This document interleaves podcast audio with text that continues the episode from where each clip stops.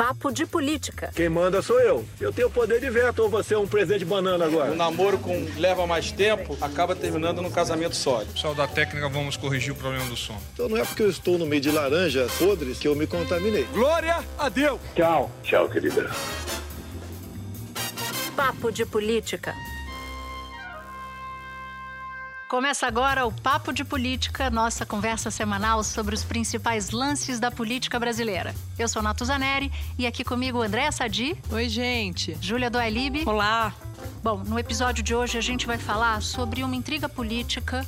Bom, artigo mais do que comum, matéria-prima da política, mas que subiu de elevador, atingiu a cúpula da Câmara e do Senado Federal.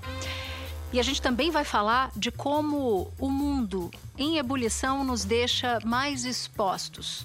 Crise no petróleo, aumento dos preços dos combustíveis, indicação de Eduardo Bolsonaro para a embaixada da Amazônia, tudo junto e misturado, se combinando com as nossas instabilidades internas.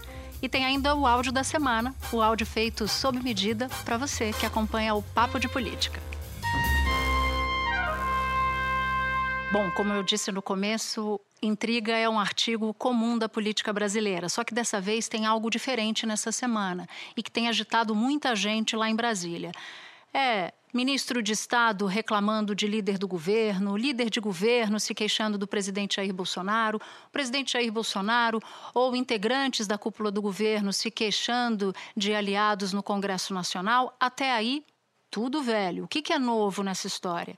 É que essa instabilidade uhum. ou esse jogo de intrigas acabou chegando e atingindo a cúpula da Câmara e do Senado Federal. É bom que se diga que Davi Alcolumbre e Rodrigo Maia sempre tiveram uma relação muito boa, muito amistosa. Mas agora essa relação, Andréia, parece estar um pouco estremecida. E líder do governo no Senado também na mira da Polícia Federal, né, Natuza? É, sim, o Davi Alcolumbre e o Rodrigo Maia, eu diria que eles construíram essa relação próxima, porque se a gente pegar o começo do ano, o Rodrigo Maia ele se elegeu pela terceira, terceira vez para o comando da Câmara a revelia do governo, do Palácio do Planalto. Já o Davi foi mais do que patrocinado pelo ministro da Casa Civil, Onyx Lorenzoni, que quando o Davi conseguiu a vitória, o ministro Nix chegou aí às redes sociais dizer que o Davi tinha batido o Golias numa referência ao Renan Calheiros, ou seja, na visão do palácio da velha política. Por que, que eu estou trazendo esse contexto aqui para o nosso papo? Porque eu acho que é o ponto de partida para mostrar qual era a intenção do governo no começo do ano. Era contar com o Davi Alcolumbre no Senado, porque achava que não ia poder contar com o Rodrigo Maia na Câmara. Mas Rodrigo Maia e Davi, eles melaram os planos do Palácio do Planalto quando eles se alinharam. Eu diria para vocês que acompanhando ali o plenário ao longo do primeiro semestre, dificilmente eles não combinaram o jogo nas matérias mais importantes e nas matérias é, e mais importante do que isso, eu diria, não sei se a Júlia concorda, nas matérias que vieram, do, que foram do governo ao Congresso. Por isso que deu certo todas as grandes pautas, as principais, como a gente viu no, no a, a questão do decreto de armas, depois a reforma da Previdência, agora a reforma tributária que está sendo tocada lá. Mas, no meio do caminho, como você disse, Natuza, agora eu diria que é a primeira vez que deu um ruído, um, um curto-circuito nessa relação. Eu conversei com o Davi Alcolumbre sobre essa relação, se é só tapa, se é beijo, se eles estão juntos, se teve DR. Ele deu risada e disse o seguinte: não, não tem problema nenhum com o Rodrigo Maia. O meu problema foi que os deputados, o pessoal lá na Câmara, fica me mandando projeto para o Senado depois de 10 meses sendo discutido lá. E quando chega para mim, eu não consigo resolver de bate-pronto como eles querem. Mas com o Rodrigo Maia, Sadi, o Rodrigo Maia é meu irmão. Gente, assim, claro que é o discurso oficial deles, mas de fato teve um ruído aí, porque, Júlia, vou passar para você, quando eles estão separados, quem fica forte é o governo. Sem dúvida nenhuma. É, o governo acaba operando e está operando mais via Senado, porque o Davi Alcolumbre está sinalizando para o governo uma abertura maior para a conversa. Na verdade, essa aliança entre os dois, que agora ela se desgasta um pouco, e talvez é, a gota d'água disso tenha sido o projeto de lei eleitoral dessa semana, uhum. quando a Câmara, como você bem lembrou, mandou para o Senado. O Senado acabou, um grupo de senadores acabou emparedando o Alcolumbre, ele teve que derrubar o projeto e mandar um projeto totalmente esvaziado para a Câmara e a Câmara simplesmente ressuscitou.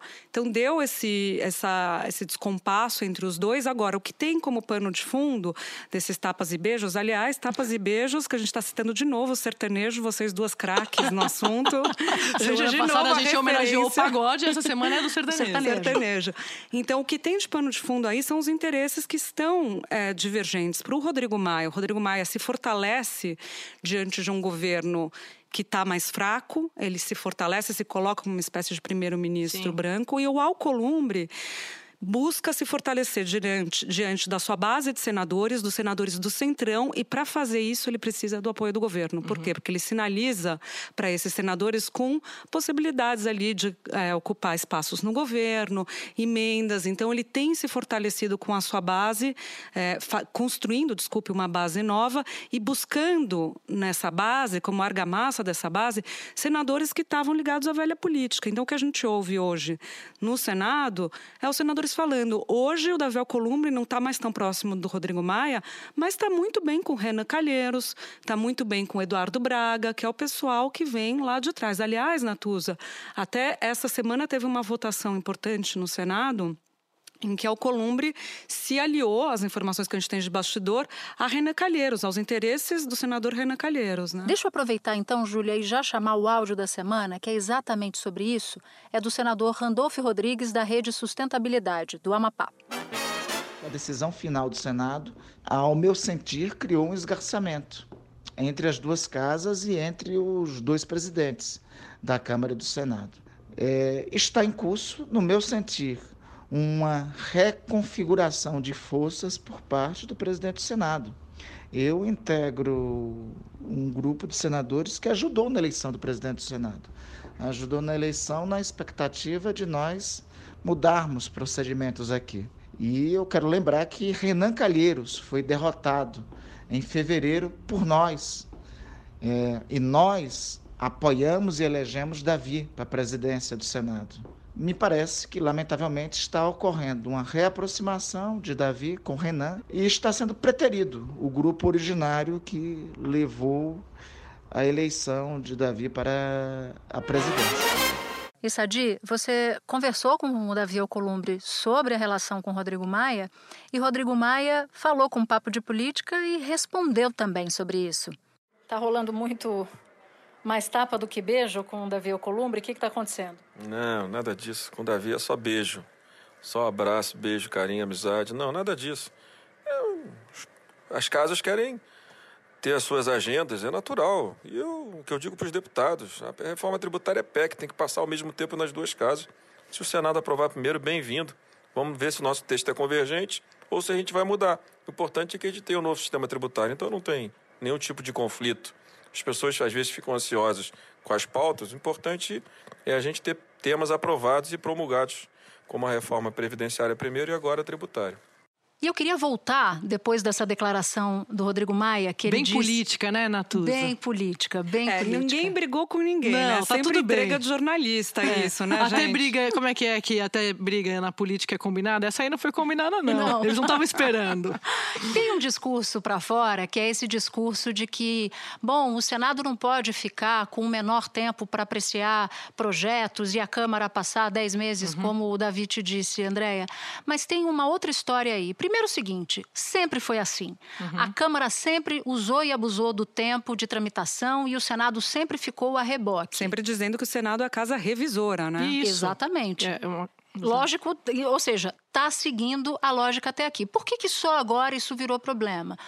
A Davi Alcolumbre poderia ter pautado, por exemplo, a discussão da reforma tributária enquanto a reforma da Previdência tramitava claro. na Câmara. Não o fez.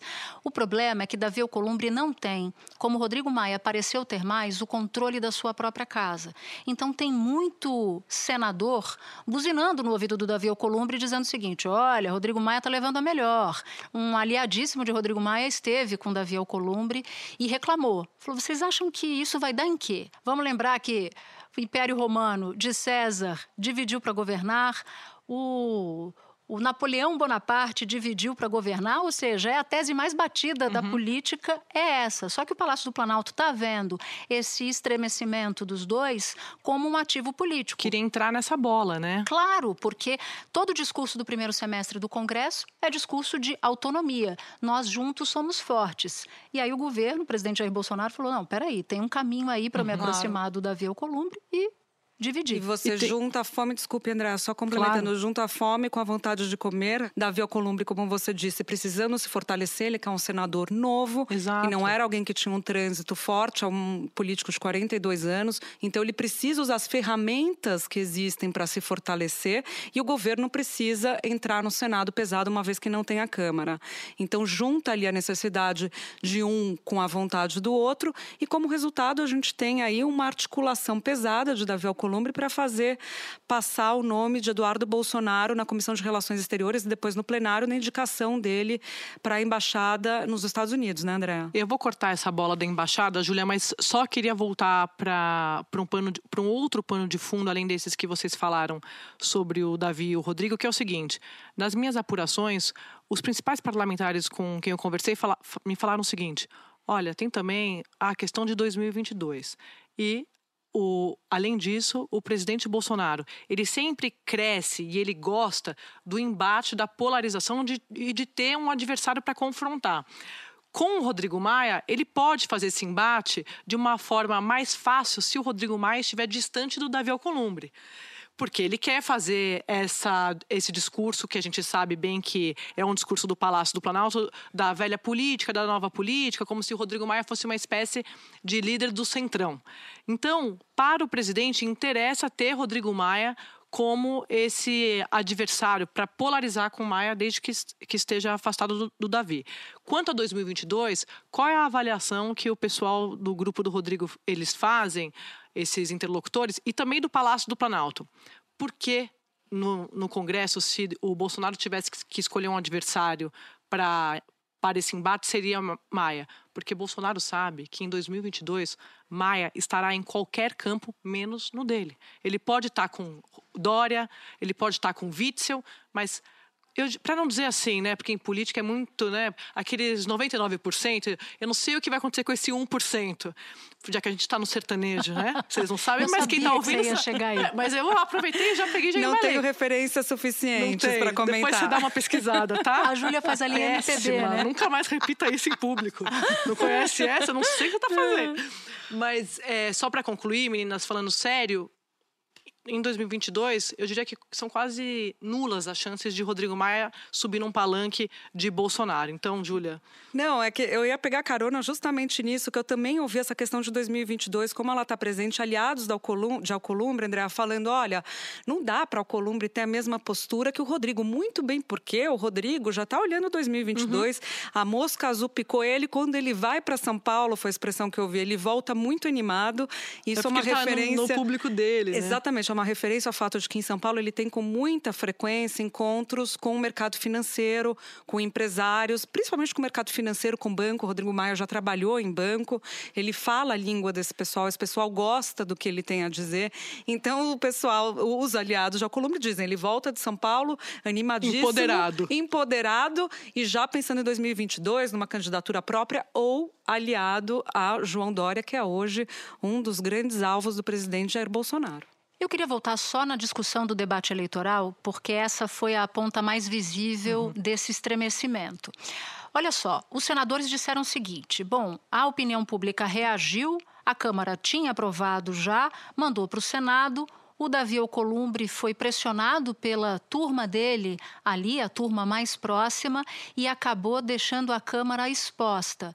Só que tem um pulo do gato aí. O Davi Alcolumbre deixou a Câmara exposta como se a Câmara fizesse o mal e o Senado salvasse o projeto do mal, mas o que ficou do projeto aprovado do Senado era o que os políticos mais queriam, que era a possibilidade de aumentar o dinheiro nas eleições do ano que vem. Uhum. E sobre isso, nossa colega Maju Coutinho vai dividir uma apuração dela sobre esse debate dessa semana.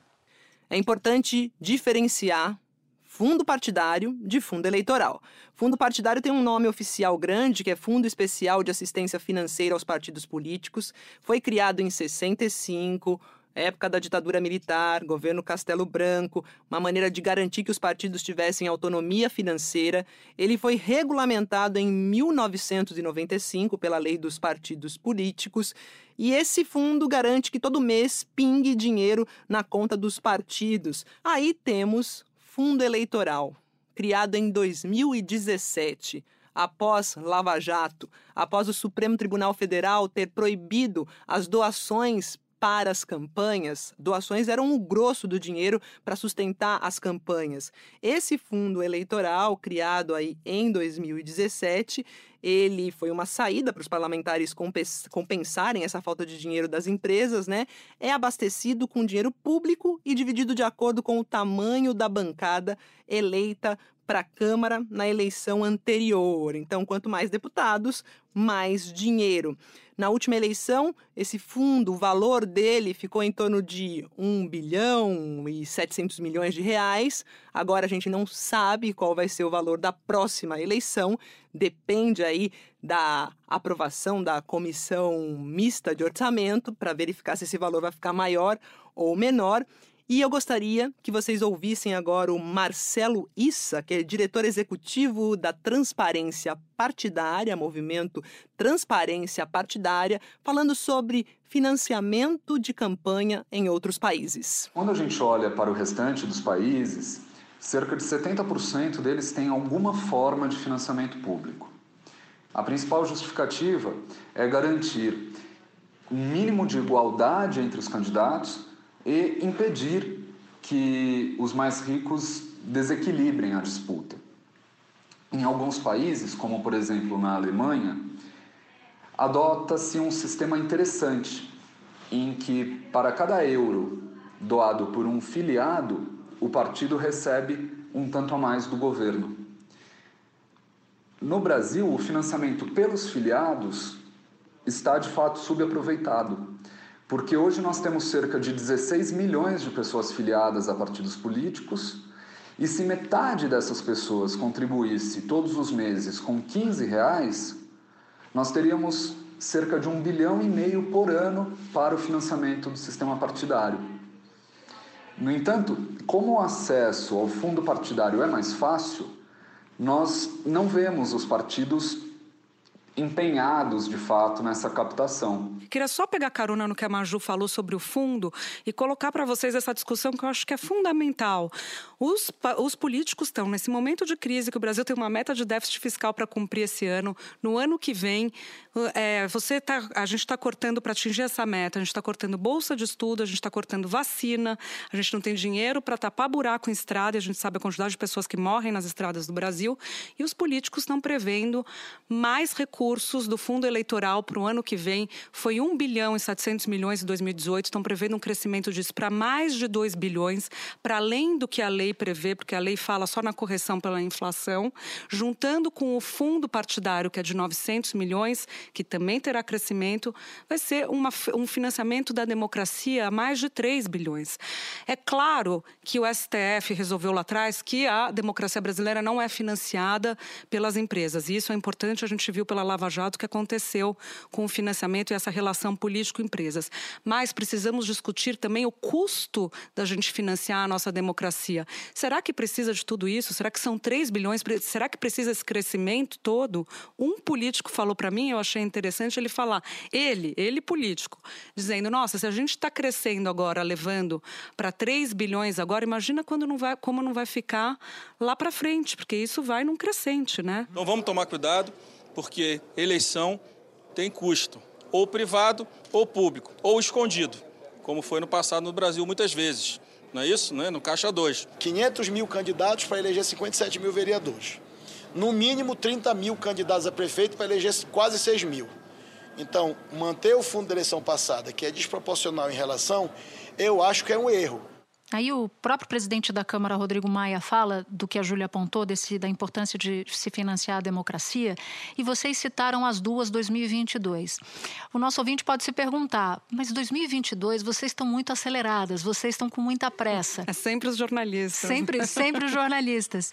Mas tem um outro, tem uma outra lombada aí pela frente que é a eleição, a próxima eleição para a presidência do Senado e da Câmara, que vem antes das eleições de 2022. E pasmem, Davi Alcolumbre está preocupado sim se ele poderá ou não, não pode pelas regras atuais, ele não pode se candidatar à reeleição, mas ele tem todo o interesse, já conversou sobre isso, segundo interlocutores do próprio Davi Alcolumbre sobre a possibilidade de se votar uma emenda constitucional para passar, que tem que passar na Câmara e no Senado, para que ele possa se reeleger. E tem críticos do Davi Alcolumbre, da Câmara dos Deputados, dizendo o seguinte: olha, ele está colocando o carro diante dos bois e ele está encurtando o mandato dele. O próprio Rodrigo Maia disse para um, um interlocutor dele o seguinte: no momento em que eu embarcar nisso, primeiro que eu não tenho apoio aqui dentro da casa, uhum. mas no momento que eu embarcar nisso, eu deixo de ser presidente atual, porque eu antecipo, eu encurto o meu mandato. Claro. Então eu, Rodrigo Maia, dizendo para esse interlocutor, não tenho o menor interesse de entrar nesse assunto agora. Mas ao que consta, Davi Alcolumbre está com isso na cabeça. Natuza, não, que, não queria fazer feio, Júlia, vou passar para você, mas eu apurei isso, né? Porque, né? Para dar atualizar, né? Tá, tá enturmada é fácil, aqui. né? Tem que a amiga tomar. chega com a apuração, a outra isso. vem falando também, Só para complementar. Isso. Pegar carona nessa eu já perguntei cometa, né? isso pro, Rodri pro presidente Rodrigo Maia e ele me disse, não tem a menor chance de eu apoiar uma PEC dessa. E qual é o bastidor disso, rapidamente? O Rodrigo Maia se elegeu porque ele é, não só fala a língua dos deputados, ele é um deputado é, no poder mesmo, ali na presidência da Câmara, ele não tem essa postura de, de rei, né? Na, ali na mesa, mas ele cumpre acordos. E ele não vai é, desfazer a palavra dele do revezamento. Da, de você, de fato, ter um rodízio ali. E aí, a na pergunta, presidência da na Câmara. presidência da Câmara. E aí, Júlia, não sei se era isso que você queria falar, mas toda vez que eu pergunto para alguém sobre, tá, e quem vai ser o sucessor, ninguém sabe me responder. Você sabe que é alguém do centrão, é. né? Aquele pessoal que apoiou ele, que costurou, que retirou a candidatura em cima da hora é para ele se eleger, que é a força dele. Mas eu ia, na verdade, eu ia pegar uma carona no cometa da Natuza para falar que essa discussão sobre a reeleição, uma eventual possibilidade de reeleição do Alcolumbre, tem tudo a ver com essa costura que ele está fazendo para se fortalecer internamente no Senado e ter uma base forte dele que faz ele olhar, então, que faz ele costurar isso com Renan Calheiros e os outros líderes das antigas. E o maior sinal dessa ajuda que ele tem dado é na operação para viabilizar o nome de Eduardo Bolsonaro uhum. à embaixada do Brasil Juro nos Estados Unidos. Isso. É impressionante Juro. você, é muita cara de pau. Só que o Eduardo Bolsonaro acaba levando a discussão sobre o embaixador do Brasil nos Estados Unidos, acaba nos levando para uma outra discussão que foi muito quente na semana, que é essa instabilidade no mundo.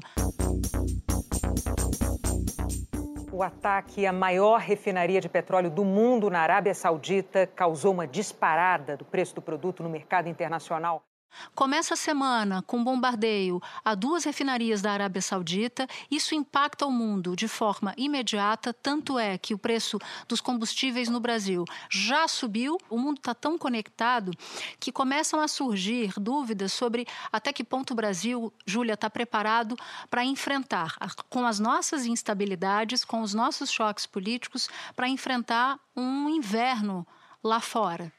Sem dúvida, Natuza. Essa questão da semana deixou isso muito claro. Quanto menos a gente tiver feito a lição de casa, mais vulneráveis estamos.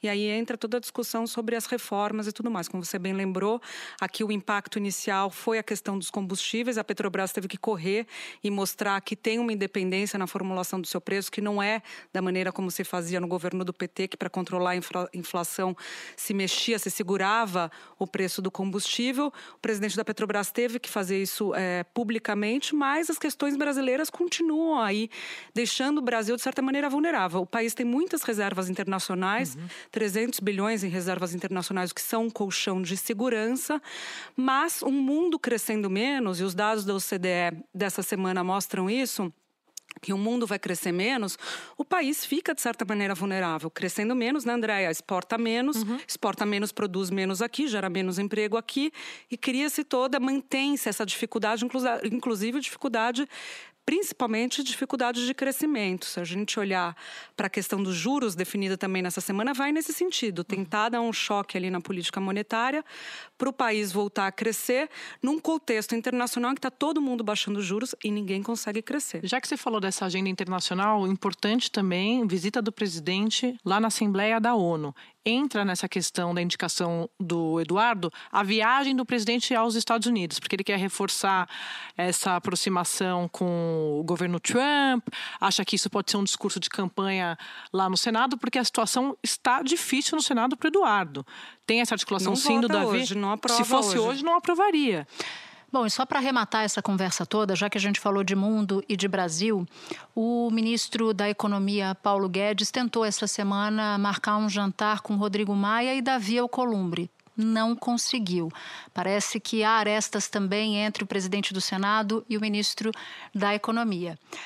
Bom, e com isso, eu termino o nosso papo de política agradecendo muito os trabalhos de edição de Renato Sardenberg, supervisão de Cadu Veloso Produção: Daniela Abreu. Edição de áudio: Fábio Cameia. Assistente técnico: Jorge Tonelli. E você já sabe, todos os episódios do Papo de Política você encontra no g1.com.br/podcasts ou na sua plataforma favorita. Até a semana que vem. Eu bato uma aposta aqui com ela, como ela não sabe qual foi o primeiro intérprete de Entre Tapas e Beijos. Ela não sabe, não. Zezé de Camargo e Luciano, gente. gente, a senhora está errada. A Sadi sabe, aposto.